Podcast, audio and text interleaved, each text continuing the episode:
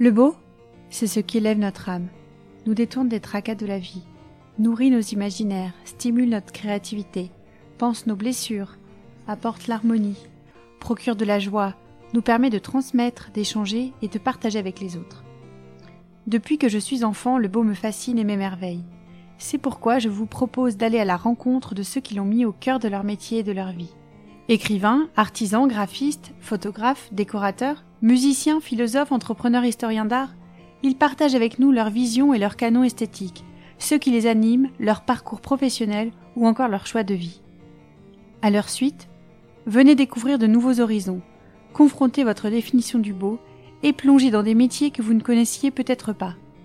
Alors bonne écoute Aujourd'hui je reçois Marie Baléo, plume pour de grands groupes, chroniqueuse et auteure de poèmes, nouvelles et essais à ses heures perdues. Dans cet épisode, Marie nous parle de sa passion pour l'écriture et la langue anglaise, de son enfance en Norvège et ses paysages sereins, de son amour pour le Liban et de sa beauté imprévisible, de ses expériences professionnelles passées qui l'ont conduite à se lancer dans la production éditoriale, de ses mille centres d'intérêt, de son goût pour les enquêtes, de la poésie anglo-saxonne et de sa pile de livres qui trône sur sa table de chevet. Je vous laisse découvrir son univers et j'espère que vous serez heureux d'en savoir plus sur l'art de l'écriture. Bonjour Marie. Salut Laure. Alors Marie, est-ce que tu pourrais brièvement nous dire qui tu es et ce que tu fais aujourd'hui?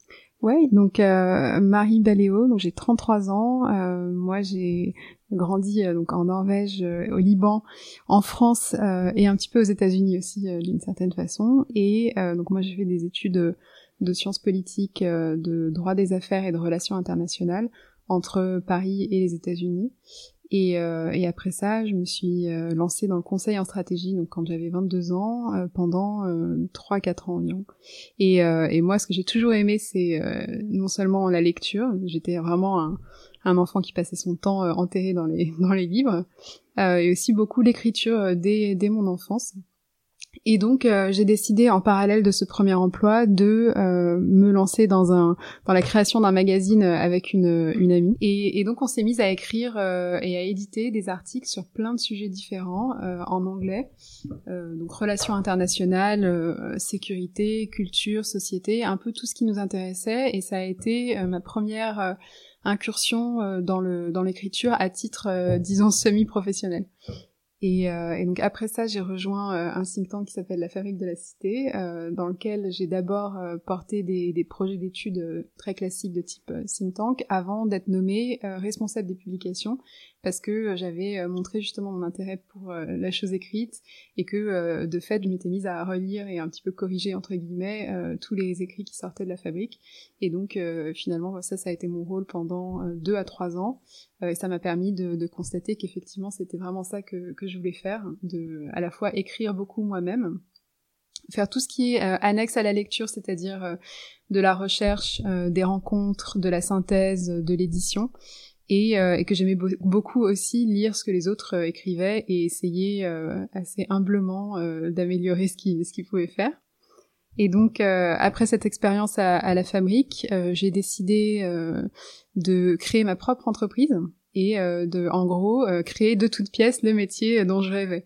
Et donc, je me suis mise à mon compte pour créer, alors c'est un peu ronflant parce que je suis toute seule, mais une agence éditoriale euh, l'idée étant de proposer euh, trois types de services. Euh, le premier, c'est de la stratégie éditoriale. Donc, disons qu'une entreprise ou une institution veut publier, lancer des formats, des collections.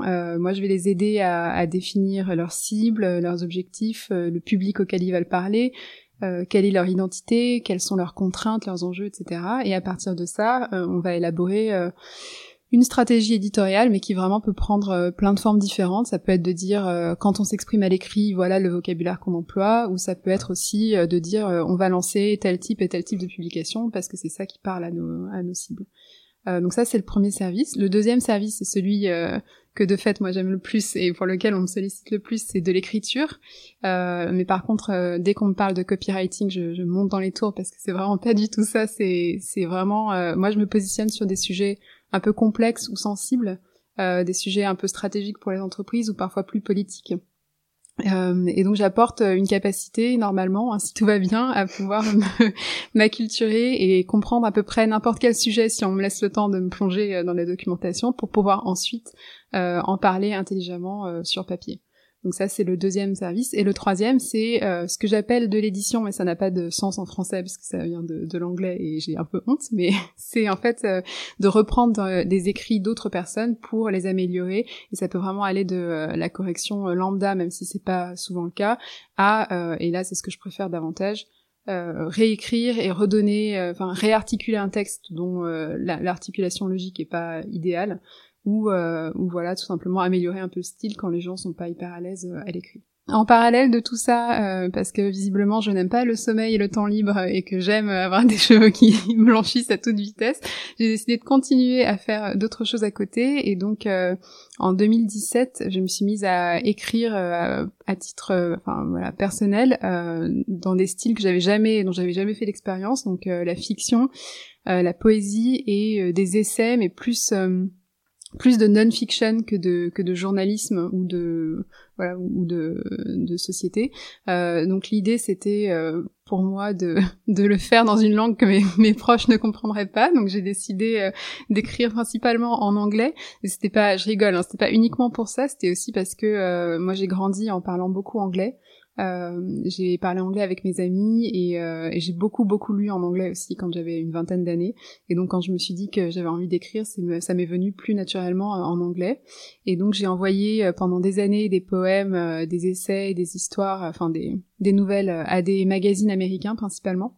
Et j'ai été publiée à partir de 2017 dans plusieurs plusieurs dizaines de magazines, mais vraiment des tout petits trucs aux États-Unis.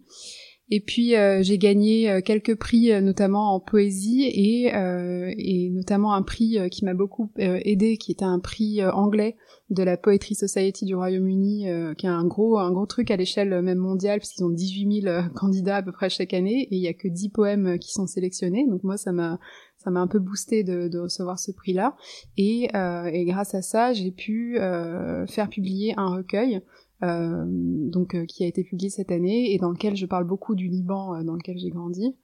Le recueil s'appelle Submersion et euh, je pense qu'il y a environ une vingtaine euh, de poèmes, donc euh, tous en, en, anglais, tous sur le Liban, parce que moi j'avais pas envie de faire un recueil un peu disparate qui soit une sorte de best-of de ce dont j'étais capable, enfin de ce que j'étais capable de faire, et j'avais plutôt envie que ça soit une sorte de récit et qui ait un, fil conducteur, et donc je les ai agencés de façon à ce qu'il y ait une sorte de logique sorte de déroulement chronologique à, l'intérieur. Donc euh, euh, voilà, donc ça c'est sorti il y a quelques mois. Euh, et puis en parallèle de ça, je suis aussi éditrice d'une revue littéraire qui est pour le coup anglaise, mais avec des équipes basées un peu partout dans le monde et c'est ce qui fait son originalité. Parce qu'il y a des équipes voilà en Afrique, en Asie, vraiment sur tous les continents, qui s'appelle Panorama et qui est spécialisée dans la littérature de voyage. Donc je fais ça à titre euh, bénévole depuis six ans maintenant et je suis responsable euh, d'une section euh, au sein du magazine qui sélectionne des essais de voyage de moins de 300 mots. Donc c'est extrêmement court et c'est très c'est très marrant à éditer comme comme style. Et, et, ce qui fait que voilà du matin au soir, quoi que je fasse, que ce soit pour le travail ou à titre personnel, je ne fais que lire ou écrire ou éditer ce que d'autres écrivent et finalement ça me va très bien. Alors, comme on est ici pour parler du beau, on reviendra plus tard sur, euh, sur ton expérience professionnelle et, ton métier. Quel est ton rapport au, beau, la beauté? Qu'est-ce que qu'est-ce que ça te qu'est-ce que tu éprouves?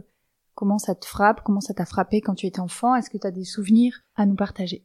Euh, j'ai beaucoup de souvenirs, notamment euh, parce que j'ai eu la chance de grandir en, Norvège et, au Liban, qui étaient des pays dont les paysages étaient très différents de ceux auxquels moi j'étais habituée enfant en France. Pour moi, la beauté, c'est quelque chose qui interrompt mon flux un peu continu de réflexion et de pensée et qui euh, en quelque sorte euh, s'impose un peu à, toi quoi. Et te dit euh, maintenant t'arrêtes et tu regardes. Et c'est vraiment l'impression que j'ai toujours ressentie en, regardant des paysages que je trouvais beaux. Donc que n'importe où enfin en Norvège au Liban de me dire tout à coup j'arrive pas à penser à autre chose à faire autre chose que simplement regarder Et, euh, et c'est vrai que en Norvège et au Liban, euh, enfin surtout au Liban, ce qui m'a frappé, c'est que euh, la beauté, elle te tombe dessus un peu au détour de, des rues, quoi. Alors que en Norvège, c'était très balisé. C'était, on va voir les aurores boréales, on va voir les fjords, et dans une heure, on sera dans les fjords et ce sera beau. Et donc c'était un peu de la beauté, enfin prévue par avance, hein, entre guillemets. Et et, lorsque je suis arrivée au Liban, je me suis rendu compte qu'en fait, euh, alors c'est très personnel, évidemment, c'est très subjectif. Il y a des gens qui trouvent ça hideux, hein, Beyrouth, le Liban, tout ça. Mais moi, je, enfin surtout Beyrouth, parce que c'est très urbanisé euh, de façon un petit peu anarchique. Mais moi, j'ai trouvé ça euh, toujours magnifique parce que au détour d'une d'une rue, t'aperçois la mer entre les bâtiments, ou parce que moi simplement, j'avais jamais habité dans une tour avant et avec une vue à à des, centaines et des centaines de mètres jusqu'à la jusqu'à la mer. Et pour moi, euh, qui avait habité à, Nantes, à Bordeaux, dans des quartiers, euh, voilà, à deux à deux étages du sol, de voir tout à coup loin comme ça, c'était quelque chose euh, d'assez euh, d'assez extraordinaire et c'était un spectacle euh, dont je me lassais vraiment jamais. Donc je me souviens d'être sur le balcon chez moi au Liban et c'était pas uniquement visuel, c'était que on était à la fois baigné dans le son du, du muezzin, des minarets qui venaient très loin, qui étaient portés par le vent. Il y avait aussi parfois le, son de l'église. C'est un peu cliché de dire ça parce qu'on dit toujours au Liban on entend à la fois la mosquée et l'église, mais c'est vrai que les deux ensemble et puis plusieurs minarets en même temps qui enfin c'est le son euh, est, incroyable.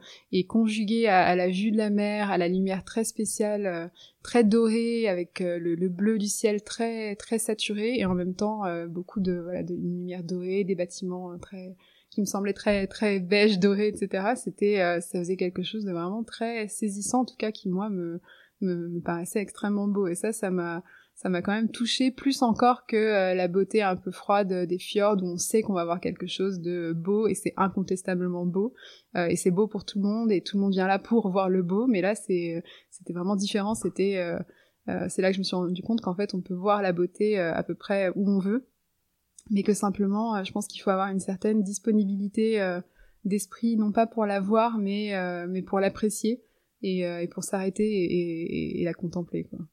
Ça me faisait penser quand tu disais euh, que ça, ça, ça, te coupait dans, dans tes réflexions, ça mm. fait un peu effet arrêt sur image. Ouais. Finalement, t'es es pris. Euh, moi, c'est quelque chose qui me frappe aussi. Tu même à Paris, tu t'es pris dans, dans, dans ta course folle et puis tout d'un coup, tu tombes sur une cour ouais. et, euh, ouais, c'est ça. tu rentres et c'est beau. Et pendant 5 secondes, tu, tu déconnectes. C'est ça, ouais, c'est t'arrives pas à juste tu contemples. Exactement. c'est autant il y a des choses euh, voilà qu'on peut trouver belles, enfin des choses que moi je trouve harmonieuses et, et jolies, par exemple euh, euh typiquement euh, dans les intérieurs où ça peut être les, les, vêtements que porte une personne devant moi, mais ça va pas m'arrêter en, en, pleine course quoi. et pour moi la vraie beauté c'est celle qui pour le coup t'impose de t'arrêter et de ne penser qu'à ça, même si c'est pour un bref instant. Il y a un côté pas exclusif mais entièreté de l'expérience. c'est ça. Ouais. Du coup ça parle à tous tes sens. Oui, exactement. En tout cas, au moins à deux ou trois. Oui, parce qu'en fait, en réfléchissant euh, avant de venir, je pensais uniquement, je me suis rendu compte que j'avais commencé à penser exclusivement à des choses belles euh, sur le plan visuel. Euh, je pense que c'est un travers qu'on a un peu tous. Et en fait, je me suis rendu compte que la beauté, ça s'étend à évidemment beaucoup plus de choses que ça. Ça peut être dans la gestuelle de quelqu'un, et c'est évidemment dans la musique. Ça peut être dans le toucher. Enfin, ça peut être dans, dans le goût évidemment. Enfin, dans, dans énormément de choses. Je pense qu'on est très, on est dans une culture très visuelle, donc c'est la première chose à laquelle on pense, mais mais la beauté, elle est un peu partout et il faut simplement euh, être, je pense, un peu ouvert. C'est-à-dire que le jour où vous êtes extrêmement préoccupé, vous avez beau euh, marcher dans la plus belle rue de Paris, vous ne lèverez pas, vous lèverez pas les yeux, vous regarderez pas, vous vous rendrez pas compte, vous voudrez pas voir en fait. Et euh, et je trouve que c'est un petit peu, je sais plus qui disait ça, mais un écrivain qui, qui parlait de poésie et qui disait que la poésie c'est c'est un peu la même chose, elle est partout, absolument partout. Et si on, il suffit simplement d'avoir les yeux ouverts et d'être un peu réceptif coup, la, beauté, tu dirais que ça te sort de ton activité. Enfin, c'est assez, assez moche à dire. La beauté, ça te... Par exemple, pour moi, la beauté, ça te, c'est complètement transcendant, ça te, ça t'élève mm. vers autre chose et ça te, ça te sort vraiment d'une situation euh, médiocre, banale euh, de ton quotidien. Mais pour moi, ça guérit beaucoup de choses, le, mm. la beauté. C'est pas juste, ouais, c'est sympa, c'est esthétique, l'immeuble en face. Euh, c'est parce que moi, ça m'apporte une harmonie et mm. ça divertit vraiment euh, au sens pascalien du terme, quoi. Oui, oui, je comprends. Et c'est, c'est vrai que, par exemple, euh, si, si on est dans un, moi, j'ai remarqué que si je suis dans un environnement très, euh, pas, bien rangé avec des choses dans tous les sens, des choses un peu laides qu'on n'a pas envie de voir. euh, ça me ça me pollue l'esprit et, euh, et à l'inverse j'ai l'impression euh, que plus c'est euh, beau et apaisé et calme et même un peu minimaliste, mieux je me porte et ça a une fonction un peu de, de, calmant quoi sur moi et je trouve que je sais pas si c'est la beauté ça ou si c'est davantage l'harmonie pour le coup euh, ou, au moins de ne pas être saturé sur le plan visuel. Peut-être que c'est simplement quelque chose de neurologique où plus t'as de stimuli, euh, plus c'est plus c'est désagréable et plus ça te ça te prend la tête et t'empêche de te concentrer sur autre chose. Mais c'est sûr que euh, l'harmonie c'est important sur ce plan-là et la beauté effectivement. Euh, moi, c'est quelque chose qui me transcende complètement et c'est vrai que quand tu vois quelque chose de beau, euh, moi quand je contemple quelque chose de beau, j'ai envie de ne plus voir que du beau et je commence à me construire une fiction dans ma tête euh, selon laquelle je vais pouvoir évoluer dans la vie à partir de cet instant précis. C'est même pas une pensée formée, c'est juste une vague impression de me dire euh, euh si tout pouvait être beau comme ça, il ne tient qu'à moi de faire en sorte que tout soit beau comme ça et je ne veux évoluer qu'en voyant du beau, ce qui est évidemment complètement irréaliste parce que trois secondes après vous voyez la serpillière, le truc mal plié, le truc qui dépasse et là tout est tout est fini quoi. Si tu devais donner une définition personnelle du beau, qu'est-ce que qu'est-ce que tu auras envie de, de nous partager? Ma définition du beau, c'est ça rejoint un peu ce que j'ai dit tout à l'heure, c'est ce qui te force à t'interrompre euh, dans euh, le train, de, dans ton action ou dans ta pensée. Moi, ce serait surtout euh, dans ma pensée, parce que je passe mon temps à, me prendre la tête sur plein de choses différentes, à avoir mille pensées à la, minute. Et, pour moi, l'une des vertus de la beauté, c'est qu'elle elle interrompt ce, ce processus-là. Et je dirais que, euh, point de vue de, la création aussi, pour celui qui, euh, disons, qui écrit ou qui peint, euh, pour moi, la, beauté dans ce contexte-là, pas en tant que récepteur, mais en tant que, créateur, même si c'est un grand mot, mais créateur qui essaye de, d'injecter du beau dans ce qu'il fait, pour moi, en tout cas dans l'écriture, la beauté, c'est indissociable de, de la vérité surtout en poésie en fait. Et je m'aperçois que euh, ce que moi je trouve beau, euh, j'arrive pas à le circonscrire à un genre ou une époque ou à une caractéristique stylistique. Moi, ce qui me semble beau, c'est des choses qui euh, atteignent une forme de vérité et qui se rapprochent euh, de ce que moi je peux penser ou ressentir, en tout cas qui sont, je dirais, parfaitement fidèles à ce que je pense que l'auteur a voulu dire. Et plus il y a cette notion de plus l'auteur euh, retranscrit fidèlement quelque chose dont je vois que c'est exactement euh, ce qu'il ressent, ce qu'il pense, plus pour moi la, phrase est belle. Et, et, et, dans mon propre processus d'écriture, je passe mon temps à écrire des choses en poésie en tout cas que je trouve horriblement ratées. Et les fois où je trouve qu'elles sont réussies, c'est lorsque j'ai réussi à retranscrire euh, parfaitement euh, ce que je ressens ou ce que j'avais envie de dire. Euh, et ça prend pas forcément la, la forme de phrases très alambiquées. notamment, moi, je lis beaucoup de poésie américaine et, et ça fait toujours rire les, les Français parce qu'on compare avec nos poèmes à nous où je dirais les, les, les consonances, enfin, sont, sont, beaucoup plus importantes. enfin, la poésie américaine, c'est pas tant ça, c'est beaucoup plus simple, parfois même un peu banal. Euh, mais moi, ça me, lorsque l'expression euh, employée par un auteur est retranscrite euh, parfaitement et d'une façon que moi je considère comme inédite, un sentiment qu'on peut tous avoir, une impression que moi j'ai déjà eue, je trouve ça magnifique.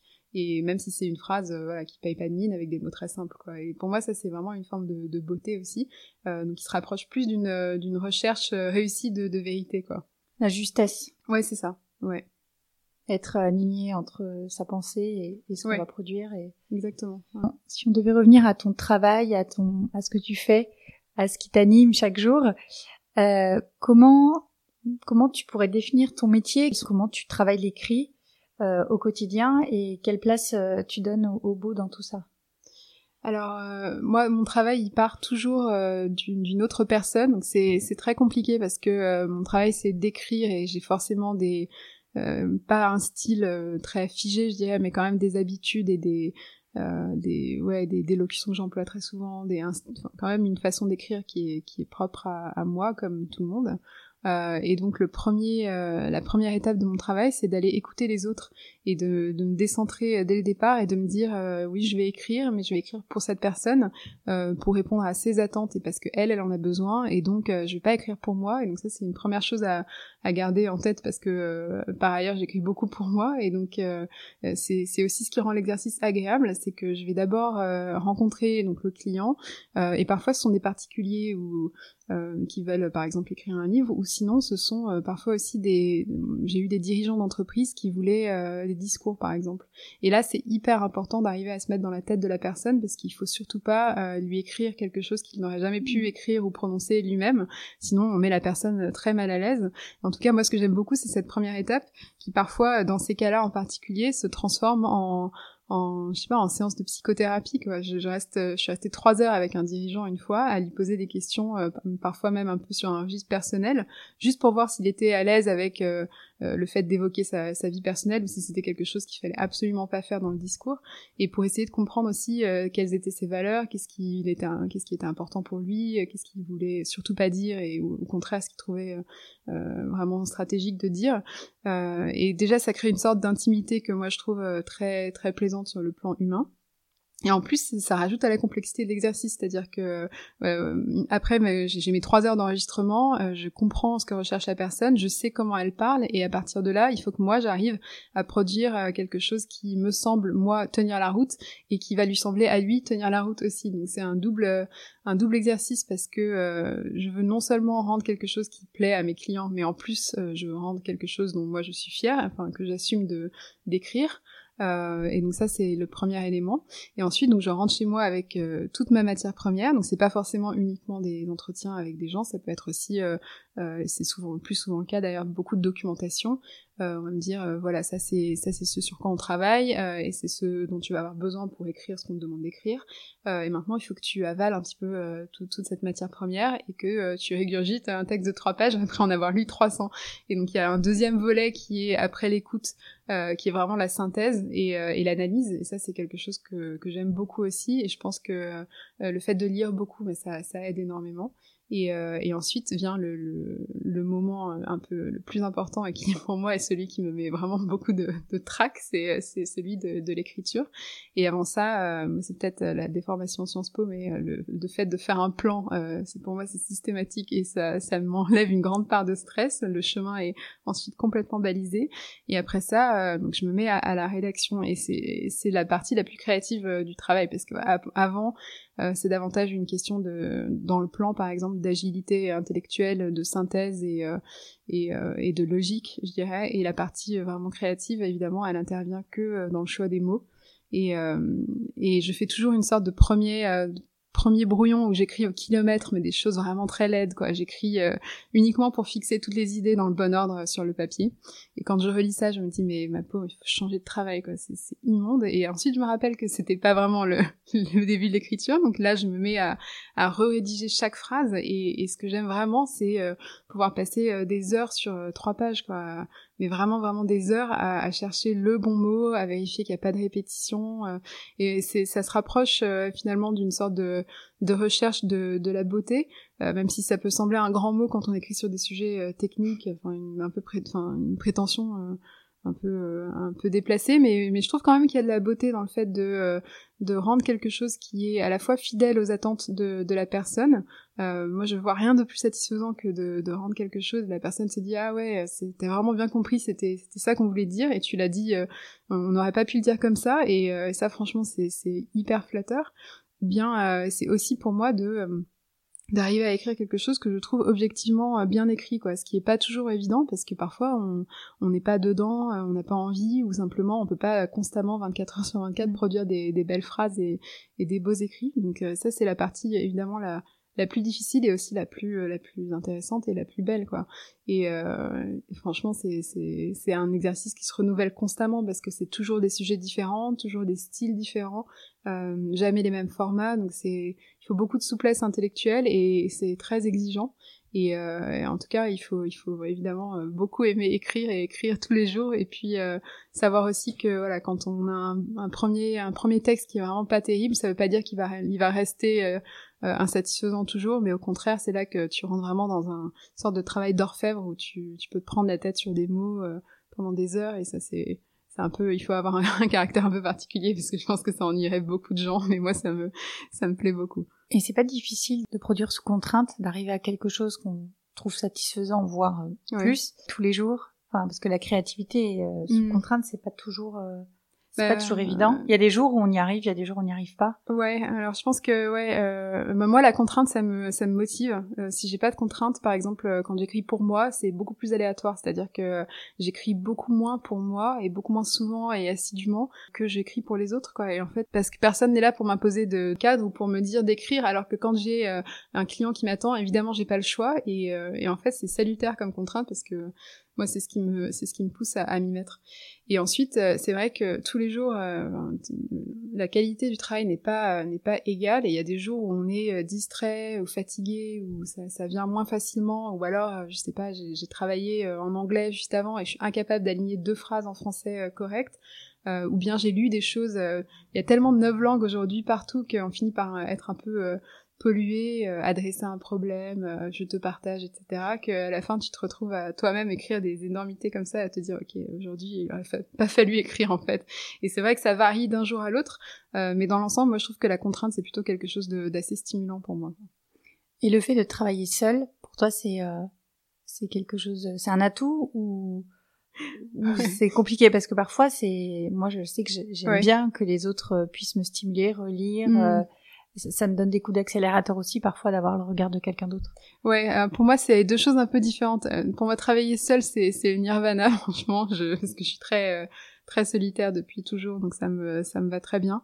et aussi parce que je trouve que quand en étant indépendant, globalement pour l'ensemble des, des, des métiers qu'on peut exercer en, en indépendant, on a quand même une certaine bande passante euh, cérébrale libérée par le fait de pas avoir à gérer euh, les, les guéguerres d'ego et tout ce qui a tout ce qui est lié à l'interaction humaine et qui est pas toujours très agréable euh, ni très sain au travail qui prend quand même une grande partie du temps et de l'attention des, des, gens. Je, je trouve que c'est c'est quand même important. On est libéré de ça quand on est tout seul. Il y a des tempéraments pour qui enfin qui sont pas faits pour ça parce qu'eux ont besoin de, beaucoup d'interactions sociales. Moi c'est pas mon cas donc je me sens vraiment euh, très très bien toute seule. Mais c'est vrai que euh, souvent pour me sécuriser j'ai j'ai vraiment envie qu'on me relise. Je peux pas le faire avec mes ce que je fais pour mes clients parce que c'est confidentiel. Mais euh, mais pour absolument tout le reste j'ai un comité de relecteurs composé de mon compagnon mes parents et mon meilleur pote qui relisent fidèlement tout ce que tout ce que je peux écrire pour me dire si si c'est convenable et si c'est bien écrit et surtout me proposer me proposer des choses Qu'est-ce qu'on pourrait dire d'autre sur... Et euh... donc ça, c'est la partie euh, professionnelle, ouais. production pour des clients. Mm. Et euh, qu'est-ce que tu pourrais, qu'est-ce que tu pourrais nous dire euh, de, de ce que tu écris et pourquoi tu en es venu à, à, des styles tels que la poésie ou la fiction euh, Qu'est-ce qui te satisfait et qu'est-ce qui te, qu'est-ce qui est plus facile en anglais, par exemple? Quel est ton style?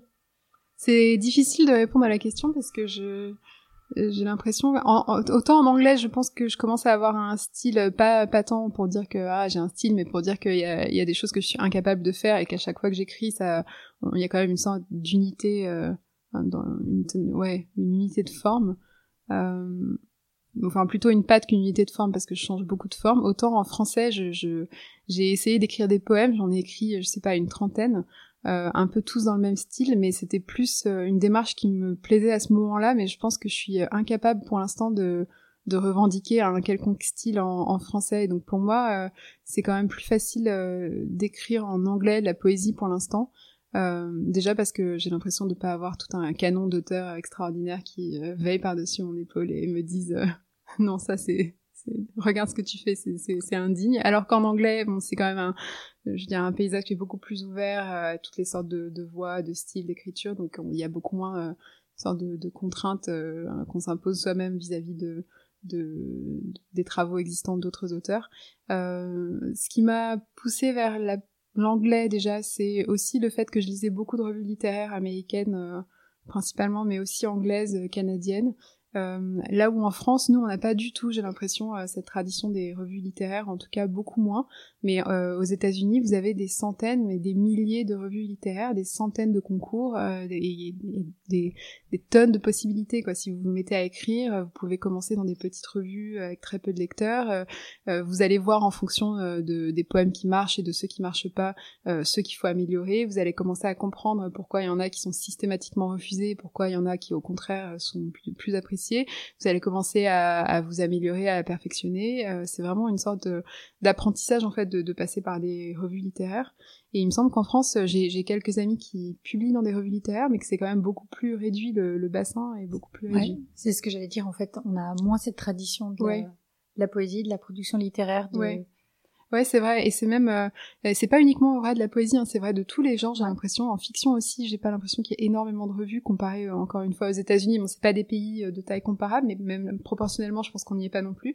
Mais, en poésie, c'est encore plus vrai parce qu'en France, à part voilà quelques jeunes poètes un peu branchés qui sont lus par des jeunes ou des poètes qui ont, disons, euh, je sais pas, 60, 70 ans et qui font des choses magnifiques, mais qui n'arrivent pas, je pense, à toucher un public jeune, euh, ça reste extrêmement confidentiel. Moi, j'étais allée au marché de la poésie et il y avait vraiment euh, des choses magnifiques, mais, très peu de gens, très peu de visiteurs, alors qu'aux États-Unis, la poésie, c'est beaucoup plus, c'est moins considéré, je pense, comme un style ringard, désuet, etc. Et il suffit de voir, ah bah, Joe Biden, il a, a demandé à une poète quoi de lire un poème à son inauguration. Euh, c'est pas quelque chose qui, qui a été fait mm. récemment en France et ça ça n'a choqué personne enfin ça n'a surpris personne aux États-Unis.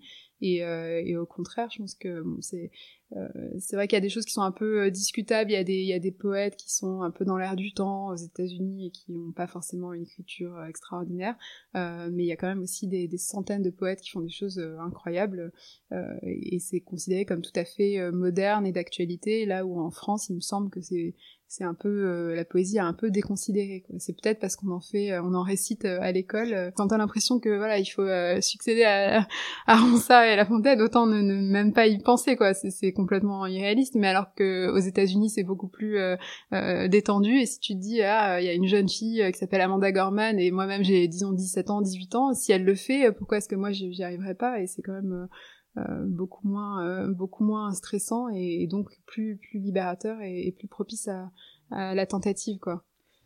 Et en France aussi, on, pour nous, la, la poésie, c'est forcément en rime. Euh, du coup, c'est un exercice qui est beaucoup plus contraignant. C'est ça. Euh, encore une fois, je pense que du coup, ça paraît ringard, c'est ce qu'on apprenait euh, en primaire. Du coup, il n'y a pas de liberté, il y a pas de, il y a vraiment des canons esthétiques figés. C'est exactement ça. J'ai jamais fait un alexandrin de ma vie, quoi. J'essayerai jamais. En fait, ce qui m'a beaucoup plu dans la poésie américaine aussi, c'est que euh, déjà, je, je savais pas que c'était aussi le cas dans la littérature, dans la poésie française contemporaine, mais en tout cas dans la poésie américaine, il y a un détachement total vis-à-vis de toute règle de forme. C'est-à-dire que tu peux faire euh, de la poésie en prose, et moi j'aime beaucoup ça. J'en fais beaucoup. Il n'y a pas de, y a pas de c'est à, peu près semblable à la non-fiction et parfois je sais pas trop si je dois envoyer mon texte à la catégorie mm. essai ou à la catégorie poème ou, ou même à la catégorie fiction et c'est ça que j'aime beaucoup aussi c'est de se dire la poésie c'est pas euh, ça répond pas à des contraintes euh, stylistiques euh, figées dans le temps au contraire et je pense qu'aux États-Unis ils l'ont très bien compris en France, euh, je pense que l'image qu'a le public de la poésie reste cette image euh, figée et très scolaire, mais qu'au contraire, euh, enfin, en définitive, maintenant, il y a énormément de poètes qui se sont libérés de ça et depuis très très longtemps aussi. Euh, René Char, enfin, il y, a pas forcément de, de euh, enfin c'est, mais nous on a encore l'image de, on se lève, on va, on va devant tout le monde euh, au tableau et on récite avec les rimes et il faut mettre l'intonation et il faut, voilà, et ça c'est absolument, enfin ça, moi ça m'a donné la haine de la poésie, quoi. Je voulais pas entendre parler de poésie jusqu'à ma, vingtaine parce que pour moi c'était ça, quoi. C'était, je récite devant ma mère et ensuite je récite devant la classe c'est mortifiant et je déteste ça. Et en fait quand j'ai découvert que ça voulait juste dire écrire ce qu'on veut euh, sur une feuille, ça m'a paru beaucoup plus agréable, quoi. Et du coup, euh, donc tu écris euh, toute la journée pour des clients, tu écris quand tu peux pour toi. Euh, Est-ce que tu as des projets, euh, des envies pour les prochains temps? Oui, alors là j'ai un projet d'essai. donc je rentre dans la phase qui est pas du tout une phase créative, mais qui va être la phase de tentative de démarchage d'éditeur pour voir si mon, projet suscite un quelconque intérêt, mais pour l'instant, euh, euh, comme c'est un essai et que c'est un nouvel exercice pour moi, parce que j'ai écrit des, des essais qui nécessitaient de faire de la recherche, mais c'était vraiment des choses très courtes, euh, comparé à un livre. Et là, donc ça fait six mois que je fais euh, des recherches documentaires, que je lis euh, des centaines de pages, que je prends des centaines de pages de notes, et donc que je me mets un peu en condition de pouvoir écrire si jamais quelqu'un s'intéresse effectivement euh, au sujet. Euh, et donc, euh, et ça c'est vrai que c'est très on peut pas, je pense, écrire sans avoir le côté un peu auto-promotion, ou en tout cas démarchage, savoir présenter son projet à des éditeurs. Et c'était David Bowie, ma grande idole, qui disait que tout artiste devait savoir vendre. Ça peut paraître très très prosaïque, mais mais je pense que quand on écrit, il faut aussi savoir qu'on écrit pour être lu la plupart du temps et qu'il faut garder ça à l'esprit mais trouver un équilibre pour que un équilibre pour que ça contraigne pas trop la façon dont on écrit mais quand même savoir que en définitive l'objectif c'est quand même d'être lu et donc publié. Euh, donc ça c'est mon premier projet. Et au-delà de ça mais j'ai pas enfin vraiment donc très ça c'est un essai sur un sujet de société euh, ouais pas forcément sexy, mais euh... pas forcément sexy, mais je pense quand même euh, intéressant. C'est un sujet de santé publique avec des aspects un peu euh, politiques, euh, historiques, sanitaires, environnementaux, qui peut parler, je pense, à pas mal de, de préoccupations actuelles. Donc il faut voir si, si ça prend, mais en tout cas, ce serait la première fois que j'écris un livre et je sais pas du tout dans, dans quelle mesure c'est comparable à ce que je fais habituellement et si ça va être aussi facile entre guillemets pour moi euh, d'écrire un livre que d'écrire euh, euh, un volume équivalent mais réparti en articles, en rapports, en études pour pour des clients. Donc ça, ça va être une grande première.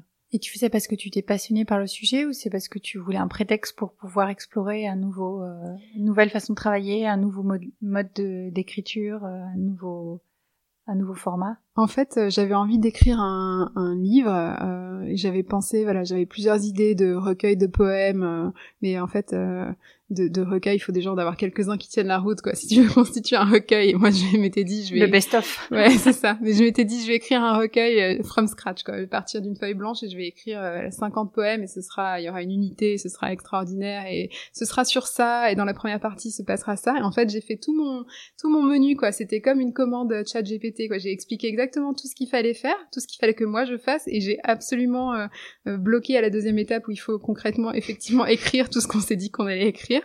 Et j'ai essayé, euh, c'était en début d'année, peut-être pendant deux mois, quoi, d'essayer de, sortir des poèmes euh, qui tiennent la route sur le sujet dont j'avais envie de parler. Et, et c'était impossible, quoi. J'écrivais que des choses qui me semblaient vraiment, vraiment trop nazes, quoi. Et donc je me suis dit, bon, j'étais très très très frustrée et je me suis dit en même temps euh, j'aimerais aussi écrire un récit en français pas forcément de la fiction mais un récit quoi sans même préciser, euh, sans même que le lecteur sache si c'est de la fiction ou pas. Et ça, je, ça faisait plusieurs, euh, plusieurs mois que, que j'y pensais. Euh, et là, pareil, quoi, je me suis fait toute une, toute une idée de ce que j'allais faire, de quoi ça parlerait. Et là, tu vas parler de ça, et là, ça sera comme ça et tout. Et, quand il a fallu se mettre à écrire, j'ai trouvé que j'avais, en fait, une sorte de, de de, de, vertige absurde qui consistait à me dire pourquoi cette histoire quoi? Pourquoi écrire ça et pourquoi ne pas écrire euh, pourquoi ça plutôt qu'une infinité d'autres euh, sujets? Et, euh, et, quelle légitimité j'ai moi à inventer une histoire comme ça à parler de ça? Et en fait plus j'y ai réfléchi plus je me suis dit que j'arriverais pas à me motiver là à écrire quelque chose de long sauf si ça servait à attirer l'attention des gens sur quelque chose de réel. Et en fait je me suis dit que ça ressemblait plutôt à, un essai avec un peu de recherche à l'intérieur et de terrain. Moi, j'ai toujours adoré, euh, quand j'étais enfant, je voulais être enquêtrice, c'était mon grand truc. J'ai toujours adoré faire des recherches, trouver des choses euh, cachées que personne, dont personne n'a entendu parler. Et, et mon rêve, c'était de trouver un sujet qui me permette de combiner de l'écriture un peu non-fiction à l'anglaise, qui donc un documentaire, mais en même temps avec des aspects très littéraires, et d'avoir aussi cet aspect de recherche et de j'ai exhumé d'internet ou euh, dans, dans les dans, en recueillant le témoignage de quelqu'un, des informations que personne n'avait, donc un truc un peu plus euh, qui relève davantage du journalisme d'investigation, même si évidemment c'est un métier, donc euh, je peux pas m'improviser journaliste. Euh, mais en tout cas, je voulais quelque chose qui combine ça, et je voyais évidemment absolument rien, donc je ne faisais rien d'autre que me plaindre périodiquement de ce que je n'écrirais plus avant d'avoir trouvé un sujet comme ça. Et, et, finalement, un jour, mon compagnon m'a vu en train de lire un pavé de 600 pages sur l'épidémie d'opioïdes aux États-Unis. Euh, qui était absolument passionnant et que moi je trouvais euh, incroyable. Il m'a dit mais comment tu peux, enfin pourquoi est-ce que tu lis un, truc comme ça quoi? Enfin ça, ça n'a aucune pertinence, aucun rapport avec ta vie. Et j'ai dit ouais mais je trouve ça euh, passionnant, ça a tous les ingrédients de ce que moi j'ai envie de faire. Et à ce moment-là, lui m'a suggéré un sujet qui permet effectivement de de faire exactement tout ça, c'est-à-dire à la fois avec des éléments romanesques qu'on peut raconter de façon très littéraire, un truc très documentaire aussi sur un sujet que les gens connaissent pas très bien et en même temps euh, probablement un peu de travail de recherche, de terrain, etc. Et là je me suis dit ok bah je vais, euh, y a, y a, j'ai pas d'excuse, faut que j'y aille maintenant. Moi j'avais j'avais une question. Est-ce qu'il y a des tu découvres des nouveaux mots encore? Est-ce qu'il y a des des mots dont tu te nourris ou euh, des, expressions dont, pour qui t'émerveillent ou des choses que t'aimes bien recaser Ouais ou des et à l'inverse des choses qui te heurtent à chaque fois? Alors je sais qu'on a travaillé ensemble, on a fait des corrections ensemble. Voilà, je sais que si des mots sont en étranger, ils sont pas passés en italique, ça te heurte. T'as une rigueur incroyable Mm. dans ta relecture pour que ce soit toujours juste euh, au niveau orthographique et typographique. Mais, euh, mais au niveau du mot, est-ce qu'il y a des choses qui sont... T'arrives encore à t'émerveiller euh? Ouais, bien sûr. Bah déjà, il je, y a énormément de mots que je découvre. C'est, c'est, enfin, je pense qu'on peut vivre sa vie dans, dans, enterré dans les livres et continuer de découvrir des mots. Euh, et souvent, je vois passer des listes de mots que peut-être vous ne connaissiez pas, mots très rares, etc. Et parfois, je vais sur Google et je tape euh, mots rares euh, français liste. Et là, ça vous sort des, des dizaines de mots dont vous suspectez pas, soupçonnez pas l'existence, quoi. Et c'est vraiment, c'est vraiment magnifique. Et c'est des mots qui, qui ont une, une, enfin une quand vous les écoutez, quand vous les lisez, vous avez une certaine idée, vous faites une idée de ce que va être le sens, et quand vous découvrez le sens derrière, ça a absolument rien à voir, et ça j'adore aussi. Et, euh, et à l'inverse, ce que je déteste, c'est euh, les gens qui, euh, et ça de plus en plus fréquent, je trouve, euh, utilisent des mots de la langue française, mais en font un mauvais usage, c'est-à-dire euh, dire une, certaine chose et en disent une autre, ou alors euh, prennent des mots qu'on a toujours tous utilisés et décident du jour au lendemain qu'on va les utiliser autrement, c'est-à-dire que euh, euh adresser un problème, trouvez-moi quelqu'un il y a 15 ou 20 ans qui disait adresser un problème, ça n'existait pas, et aujourd'hui les... Mais c'est pas un anglicisme Si, c'est un anglicisme, mais c'était déjà un anglicisme il y, a, il y a 20 ans. Je te reviens, merci pour ton retour, tous ces trucs-là, c'est... Et, et c'est vrai que vous finissez par les employer dans les mails et moi je me déteste quoi. Quand je vois euh, je me vois en train d'écrire un mail avec marqué euh, bonjour euh, merci pour votre retour rapide quoi je me dis mon dieu mais c'est terminé quoi pour toi. C'est plus ça qui m'énerve que les que les que les mises en forme, enfin que les problèmes de mise en forme ou d'orthographe ou quoi que ce soit. Et c'est vraiment les libertés que c'est très conservateur comme opinion, mais les libertés que les gens prennent avec la langue, ça me ça me rend dingue. Je sais pas pourquoi, mais j'ai l'impression qu'il faut, euh, on a une langue magnifique avec des règles et et, c'est c'est aussi un exercice magnifique que d'essayer d'apprendre ces règles et de les utiliser et de les appliquer. Et les gens qui euh, qui euh, s'en foutent complètement, moi j'ai beaucoup de mal avec ça quoi. Mais à l'inverse, en anglais, ça te choquerait, ça te choque moins quand on, parce que la langue anglaise a plus de liberté que la langue française. Ouais, oui, c'est vrai, mais je je vois pas tant de novlangue. Euh, enfin, là, je parle surtout de la novlangue mm. un peu managériale, tout ça. En anglais, je la vois pas tant que ça. J'y suis pas aussi exposée, donc je la repère peut-être pas tant que ça. Il y a beaucoup de nouveaux mots, mais qui sont plus des nouveaux mots euh, inventés par les jeunes et tout. Donc ça, il y a toujours eu, euh, je pense, en français aussi. Mais mais j'ai l'impression qu'il y a quand même un peu moins de novlangue que qu'en France. Ouais, et ils pas... moins les mots français que nous. Alors ah oui, alors là. Ouais, c'est un truc qui me rend dingue aussi. C'est juste hier, j'ai lu un document dans lequel euh, une, je pense une agence de com parlait d'un manifesto. On va écrire un manifesto, un manifesto par-ci, par-là. Il n'y a pas un mot en français pour dire ça qui serait juste exactement le même, mais avec une lettre de différence. quoi. C'est une espèce d'amnésie collective euh, qui, qui fait qu'on se souvient même pas qu'on a une alternative entre un mot euh, anglais et un mot parfaitement français qui veut dire exactement la même chose et que tout le monde connaît. Et on choisit quand même d'utiliser un mot anglais parce que, je sais pas, on pense encore que ça fait plus cool, quoi. Ok, bon, on arrive un peu euh, à la fin de, de nos échanges, mais euh, avant de te laisser repartir, j'aimerais bien que tu, euh, que tu me parles, que tu nous parles de, de, de, tes adresses, de tes lieux incontournables, de, de, des lieux de ressourcement pour toi, de ce qui, ce qui, ce qui pour toi est un endroit magique où finalement, même si t'as pas réussi à écrire ce que tu voulais écrire, tu es fatigué, tu es dans une impasse, tu sais que si tu vas là, tu vas te ressourcer ou tu vas retrouver euh, de l'énergie. Et euh, pour moi, il y a deux types d'endroits qui répondent à cette commande, qui sont vraiment euh, enfin, très très différents l'un de l'autre. C'est d'abord la, la, mer ou l'eau. Dès que je suis au bord d'une rivière, d'un fleuve, au bord de la mer, ça me ça me fait oublier tout ce qui peut me sembler insurmontable dans, dans ma vie quotidienne et, et, très tout à coup très relativisé. et je me sens beaucoup moins enfermée que par exemple à, à Paris où où j'ai l'impression vraiment d'être dans, enfin, enclavé euh, dans un espace euh, vraiment enfermé, alors qu'au bord de la mer, il y a une sorte d'ouverture euh, qui, qui, je trouve, je sais pas par quel mécanisme mental, mais permet de prendre du recul par rapport à, à ces préoccupations quotidienne et de se souvenir qu'elles n'ont d'importance que pour soi. Et, et, ça c'est déjà un premier endroit où je me ressource euh, et donc en lien évidemment avec la beauté parce que bon moi il y a rien de plus beau que, que la mer ou que, que l'eau. Et, euh, et euh, complètement différent et cette fois-ci bien présent ici dans la cuvette parisienne, c'est les, librairies euh, condensées de. Je pense qu'il n'y a pas d'endroit où tu as, plus de beauté au centimètre carré que dans une librairie. Tu ouvres n'importe quel livre, tu tombes sur des pages extraordinaires, tu peux y passer euh, des heures. Et moi, j'oublie l'appareil, j'oublie tout, tout le reste. Quoi. Si on me met dans une librairie, euh, je me rends pas compte du temps euh, qui passe. Et donc moi, j'aime beaucoup la librairie Compagnie dans le 5e arrondissement. Et j'y ai passé, je pense, des, des heures et, et, de rien que de me projeter dans le fait d'aller à la librairie Compagnie et de, de de visualiser dans ma tête les, rayons, déjà ça me ça me met de bonne humeur. Et ensuite quand j'y suis, euh, je perds euh, toute notion du temps et, des problèmes euh, que, que je peux avoir. Et c'est la quête la quête du bon livre pour le bon moment et, et ça c'est vraiment hyper hyper agréable. T'as pas cet effet-là dans une bibliothèque par exemple?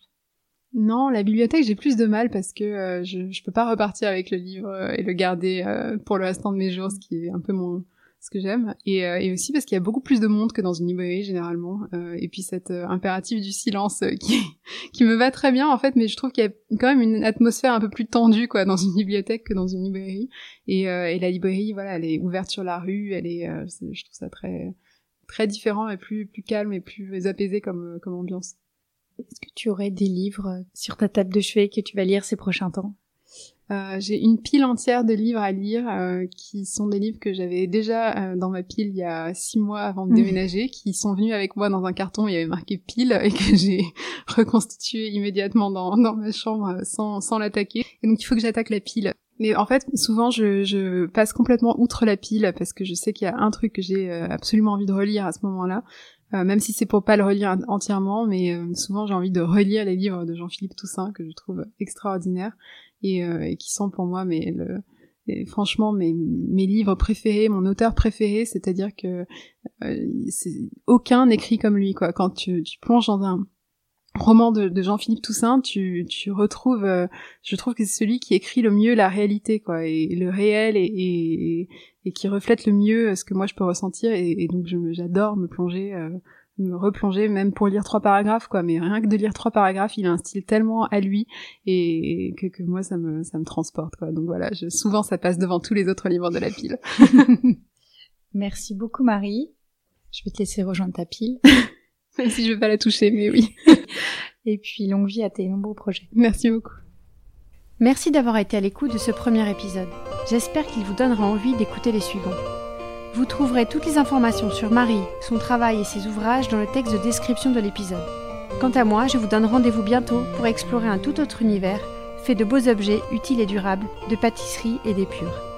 A très vite et en attendant, ouvrez bien vos sens pour répondre à l'appel du beau.